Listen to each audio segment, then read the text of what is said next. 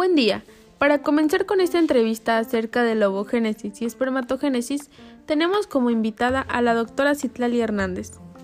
Buen día, es un gusto estar presente para hablarles sobre estos temas de suma importancia.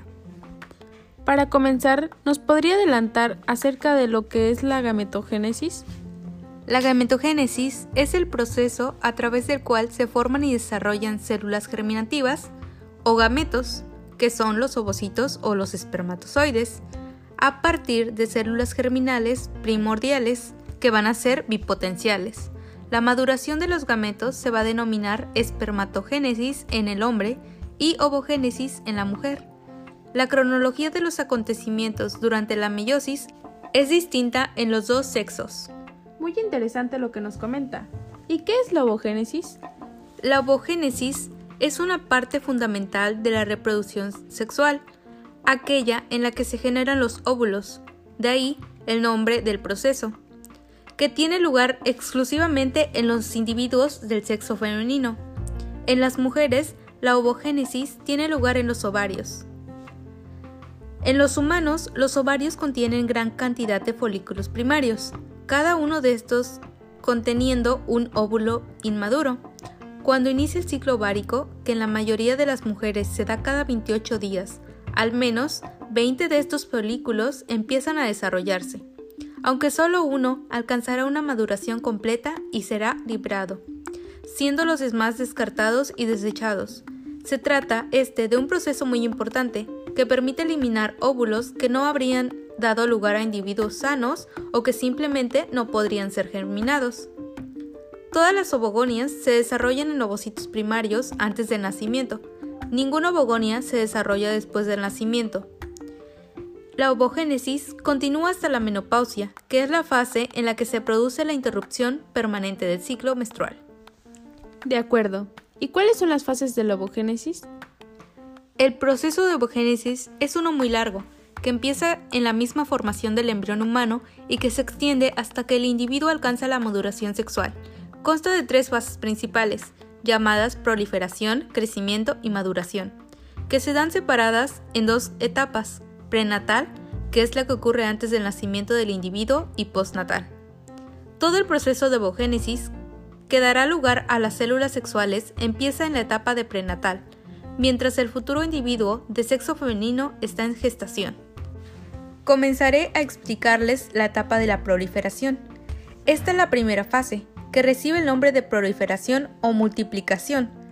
En el inicio, las células germinales primordiales se reproducen mediante sucesivas mitosis y viajan hasta los ovarios, donde siguen multiplicándose dando lugar a millares de ovogonias, que es el nombre que reciben las células madres del ovario diploides, es decir, que contienen la totalidad de la donación genética correspondiente a un individuo de la especie.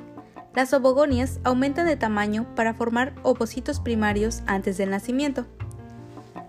La segunda es el crecimiento.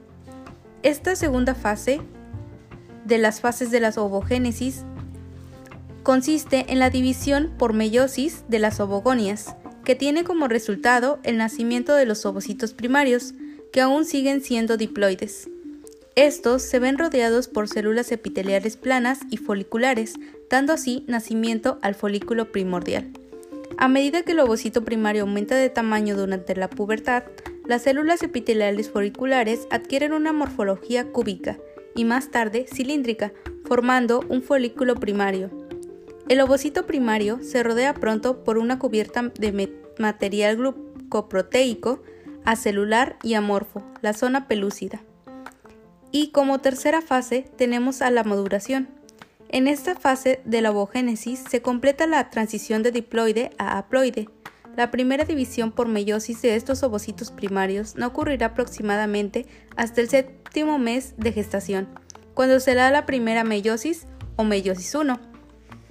La división meiótica sigue avanzando aquí hasta alcanzar la fase de diploteno de la profase 1 momento en que todo el proceso se detiene y el ovocito entra en una suerte de estado de hibernación, dando lugar a la conocida como dictiotena, que no es otra cosa que un lapso de inactividad.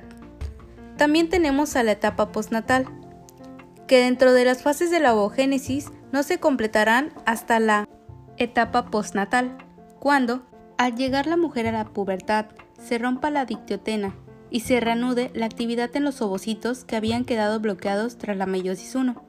Al nacer, cada mujer tiene un promedio de 2 millones de ovocitos primarios, en estado de dictiotena, pero al llegar a la madurez sexual, ese número queda reducido a al menos la mitad, al ser eliminados los otros.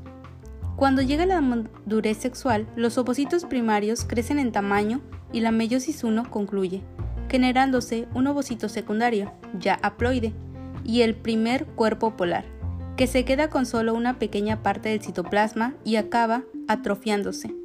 El ovocito secundario, en cambio, sufre una segunda meiosis, que queda detenida en metafase 2. El ovocito secundario, que queda como resultado en el que conocemos habitualmente como óvulo y es expulsado del ovario como parte del proceso de ovulación.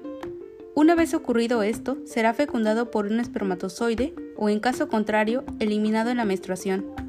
Si un espermatozoide se llega a introducir en el ovocito secundario, se completaría la segunda división meiótica y de nuevo una célula, el ovocito fecundado retiene la mayor parte del citoplasma.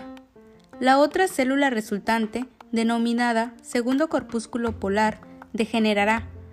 La maduración del ovocito se completa en cuanto son expulsados los corpúsculos polares.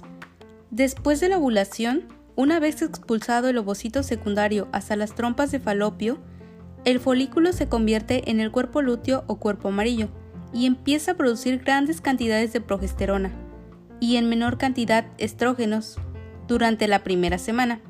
Si hay fecundación y embarazo, seguirá produciendo hormonas los primeros meses, si no, degenerará y bajará la cantidad de hormonas y se producirá la menstruación. Es muy interesante lo que nos platica. ¿Y cuántos ovocitos hay en una niña recién nacida? En el ovario de una niña recién nacida hay aproximadamente 2 millones de ovocitos primarios. Sin embargo, la mayoría de ellos experimenta regresión durante la niñez, de manera que en la adolescencia no quedan más de 40.000. De ellos, unos 400 se convierten en ovocitos secundarios y son expulsados con la ovulación durante el periodo reproductivo. Pocos o ninguno de estos ovocitos son fecundados.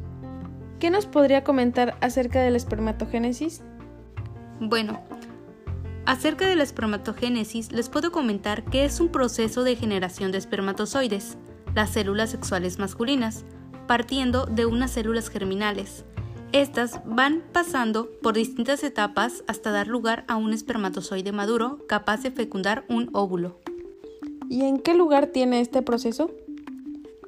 Este proceso tiene lugar en el epitelio de los túbulos seminíferos, localizados en los testículos, o conocidos también como las gónadas masculinas, los cuales son una especie de conductos altamente enrollados que pueden llegar a medir de 30 a 60 centímetros de largo y con unos 0.2 milímetros de ancho. En cada testículo hay más de 500 túbulos de este tipo.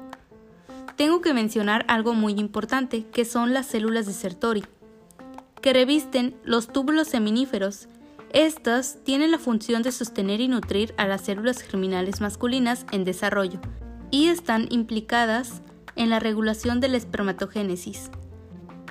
¿En qué etapa se divide la espermatogénesis? Hay tres etapas principales, que por orden consiste en la formación de las espermatogonias, la generación de espermatozoides inmaduros y finalmente la maduración de los mismos. ¿Nos podría hablar de estas fases? Bueno, tenemos como primer fase la fase proliferativa, que debemos tener en cuenta que cuando empieza la pubertad del hombre, su aparato reproductivo se activa y empezará esta fase. Esto sucede porque el aumento en los niveles de testosterona hace que, a partir de las células madres germinales, se van a formar las espermatogonias.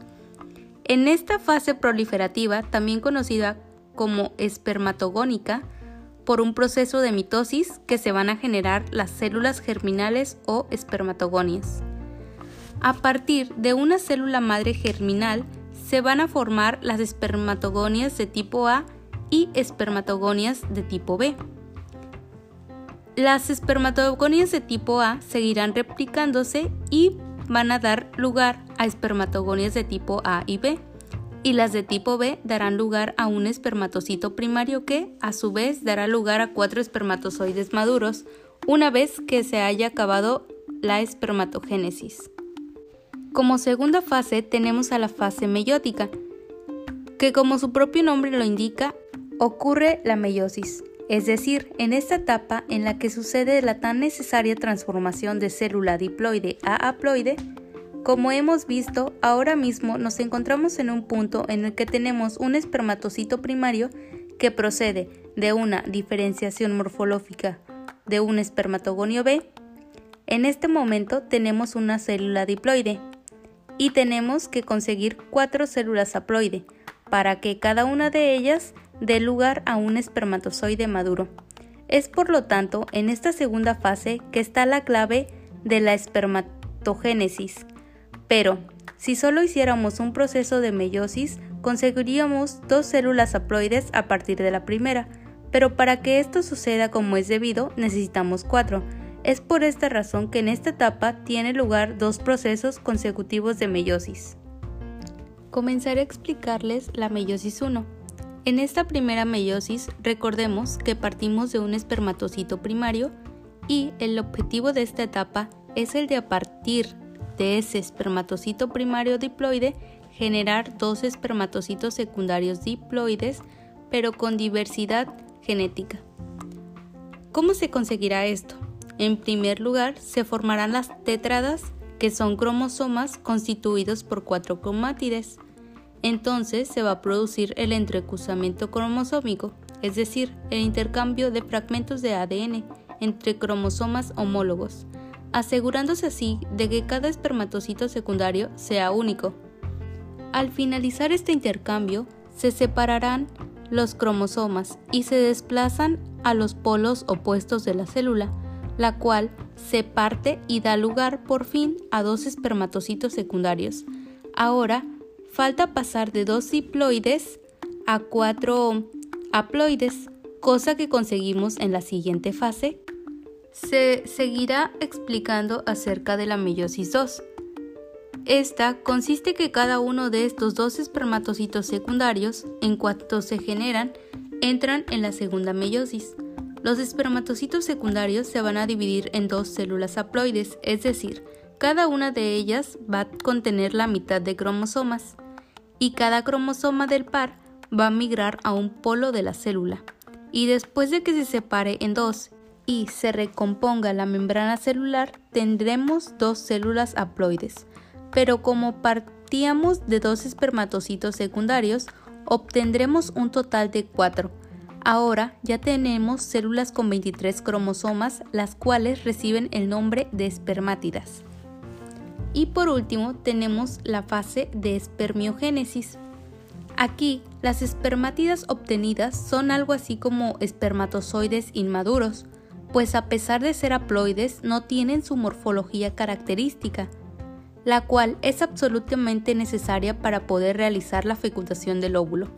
Por ello, en esta última etapa no tiene lugar divisiones celulares, sino cambios morfológicos, en este proceso, aquellos espermatozoides con defectos cromosómicos serán eliminados, por lo que de los 10 millones que se generarán al día, no todos completan la maduración. Durante este tiempo, pasamos de una célula esférica como es la espermátida a una célula altamente especializada, el espermatozoide propiamente dicho.